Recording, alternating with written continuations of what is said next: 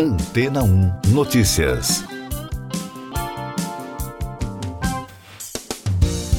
Bom dia. Um grupo de entusiastas anunciou a maior busca em 50 anos pelo lendário monstro do Lago Ness. O evento foi marcado para o próximo final de semana na Escócia. Organizada pelo Loch Ness Center, a busca pretende reunir centenas de apaixonados a respeito da veracidade da criatura aquática que nunca teve existência comprovada, mas coleciona inúmeros relatos de avistamentos. Os participantes da expedição são, em geral, pessoas que afirmam já ter visto com binóculos movimentos inexplicáveis nas águas do Lago Britânico, mas buscas profissionais conduzidas anteriormente nunca tiveram resultado positivo. Agora, esta será a primeira busca realizada com equipamentos de ponta, incluindo drones que produzirão imagens térmicas do ar através de câmeras e radares infravermelhos, além de um microfone aquático para captar sinais acústicos sob a superfície, detalhou o portal britânico do jornal The Guardian.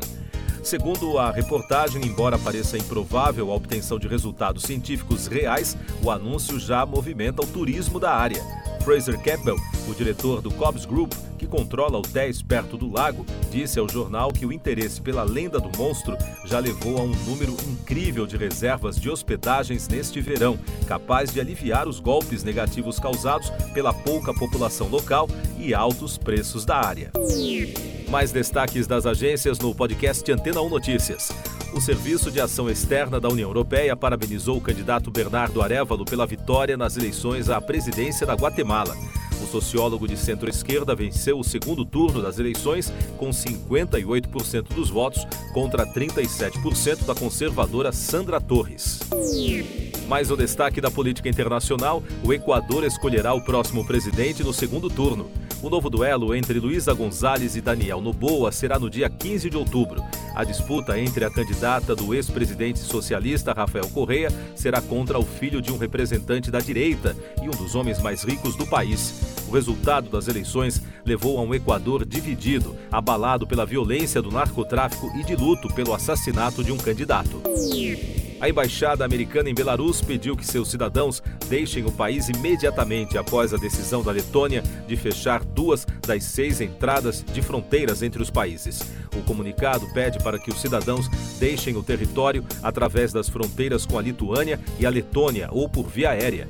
As tensões entre o governo de Minsk, que é aliado da Rússia, e os países vizinhos têm aumentado por causa da presença do grupo paramilitar russo Wagner na região. Destaques do noticiário econômico: o Banco Central da Alemanha afirmou por meio de seu relatório mensal que a economia do país ainda está em uma fase fraca e que a inflação prossegue muito elevada. Segundo o documento, a demanda externa fraca e crescentes custos com financiamento estão pesando na principal economia de toda a Europa. O Bundesbank considera que a produção econômica alemã deve enfrentar quadro de estagnação neste verão. E a balança comercial brasileira registrou superávit comercial de 2 bilhões 410 milhões de dólares na terceira semana de agosto, de acordo com dados da Secretaria de Comércio Exterior do Ministério do Desenvolvimento, Indústria, Comércio e Serviços. Já as importações tiveram recuo de 18,4% no período. Eu sou João Carlos Santana e você está ouvindo o podcast Antena 1 Notícias, agora com os destaques das rádios pelo mundo, começando com informações de Londres, da rede BBC. Cerca de 850 pessoas ainda estão desaparecidas após os incêndios florestais em Maui, disse o prefeito do condado, Richard Bissen.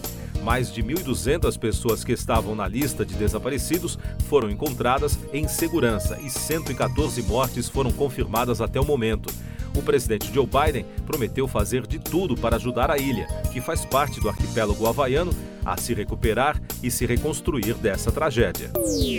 Dois homens que afirmam terem sido abusados sexualmente na infância por Michael Jackson podem retomar um processo judicial contra os representantes do cantor, conforme decisão do Tribunal de Apelações da Califórnia, nos Estados Unidos, divulgada pelo The New York Times. A função do tribunal de segunda instância é revisar e decidir apelações de outras decisões tomadas por tribunais de primeira instância. Ainda de Londres, destaque da Absolute Radio, Dolly Parton lançou uma nova versão para o clássico Let It Be dos Beatles com participações mais do que especiais de Paul McCartney e de Ringo Starr. A música já está disponível nas plataformas digitais. O novo álbum da estrela country conta com 30 faixas, sendo 9 inéditas e 21 regravações, e traz ainda as participações de Rich Sambora, Sting, Steve Perry, Peter Frampton, Miley Cyrus, Elton John e outros convidados. Outro destaque da Absolute, o grupo Devil está se aposentando da estrada. Dois dos cofundadores da banda, Mark Mothersbaugh e Gerald Casale, falaram recentemente com The Guardian sobre como o tempo e as opiniões variadas em questões como a direção criativa do grupo, por exemplo, tiveram um papel importante na decisão de encerrar a carreira após meio século de turnês. Siga nossos podcasts em antena1.com.br. Este foi o resumo das notícias que foram ao ar hoje na Antena 1.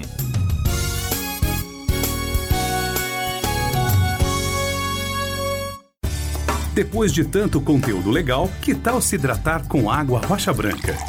O consumo regular de água durante o dia traz benefícios para a saúde, como, por exemplo, manter a pele bonita e hidratada. Rocha Branca, da fonte direto para a sua casa. Depois de tanto conteúdo legal, que tal se hidratar com água rocha branca?